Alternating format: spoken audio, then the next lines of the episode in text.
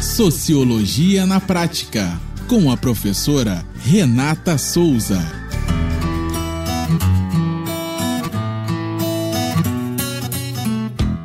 Olá, pessoas. Eu sou a professora Renata Saul. Estou a convite da professora Renata Souza para contribuir com mais um podcast do selo Sociologia na Prática. O ano é 2008 e o presidente em exercício é o José de Alencar, que torna as disciplinas Filosofia e Sociologia no ensino médio obrigatórias. Eu havia terminado a graduação e participava de uma pesquisa de extensão pela Universidade Estadual do Norte Fluminense. A pesquisa tinha como um dos objetivos propiciar a melhor forma de retorno das disciplinas ao ensino médio nas escolas estaduais da região Norte Fluminense 1, que compreende os municípios de Campos, São João da Barra e São Francisco do Itabapuana. Não só o ENF, mas outras universidades do estado se ocupavam dessa temática, o que resultou no primeiro Encontro Nacional do Ensino de Sociologia e no livro A Sociologia para a Escola, organizado pelos professores Anita Randfas, da UFRJ, e Luiz Fernando de Oliveira, da UERJ, nesse mesmo ano. Os professores responsáveis pelas pesquisas pela pesquisa comemoraram conosco, os bolsistas, tamanha vitória. Mas tínhamos muito claramente a consciência de que essa conquista seria posta em xeque a cada instante, pois a história nos demonstrava isso. As referidas disciplinas tinham um ir e vir nesse país. Os chamados anos dourados, que foram de 1920 até mais ou menos 1940, comportavam o ideário positivista, incluindo a reforma Francisco Campos em 1930. Nos anos 70, camufladas como parte diversificada e sob a vigilância do governo militar, assumem os nomes de OSPB, Organização Social e Política Brasileira e Moral e Cívica. Embora não se possa garantir explicitamente que se tratavam das ciências humanas propriamente ditas.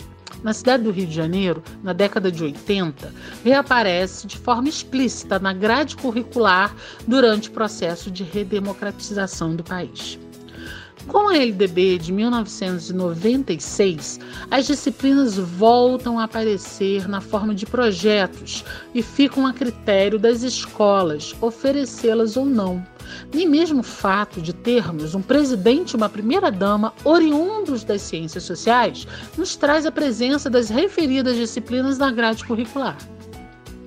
Século XXI, o ano é 2020, e em meio a uma pandemia, o mundo está em suspensão Fala-se em necropolítica, pós-verdade, cristofascismo, e não somente as ciências humanas estão sendo atacadas, mas a ciência de modo geral e, novamente, a filosofia e a sociologia tomam áreas de projetos.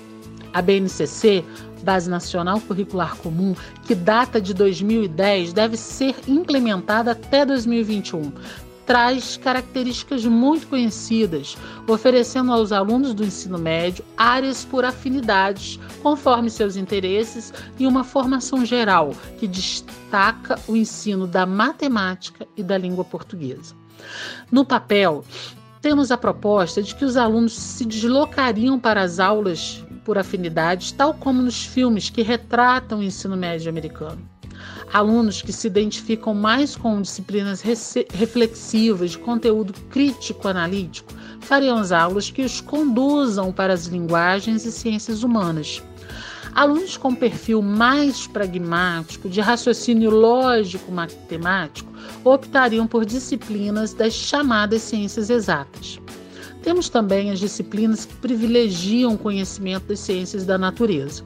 Por fim, a ideia de um ensino médio que garantiria o mínimo de conhecimento geral em todas as áreas de conhecimento estaria sendo substituída pela ideia do conhecimento por afinidade já na educação básica. Inúmeras são as questões que nos impelem a refletir sobre o tema, desde as questões da estrutura das escolas públicas, a, a, proposta do ensino híbrido, a oferta de professores que, no cenário da escola pública atual, já enfrenta inúmeros desafios. No que diz respeito ao ensino privado, em especial as escolas que priorizam o acesso de seus alunos às renomadas universidades, sejam universidades públicas ou privadas, nacionais ou não, tudo nos faz crer que essas escolas continuarão oferecendo as disciplinas filosofia e sociologia para seus alunos.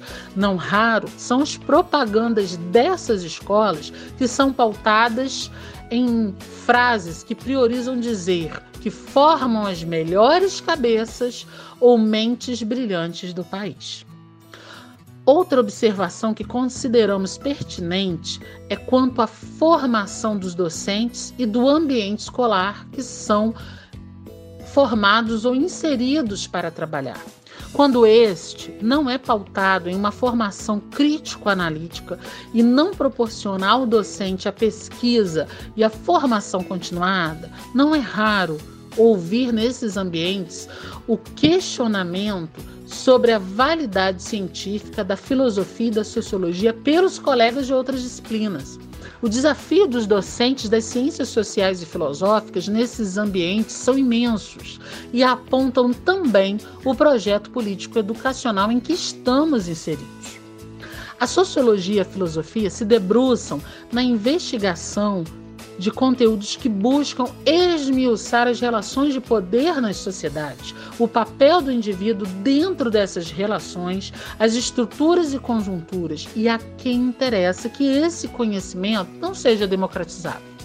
No cenário atual, temos a ciência colocada em xeque frente ao bombardeio de notícias falsas que não poupam nenhum segmento de produção de conhecimento o projeto de sociedade que desejamos, sem dúvida, passa pelo projeto de educação que é construído por uma nação e seus governos.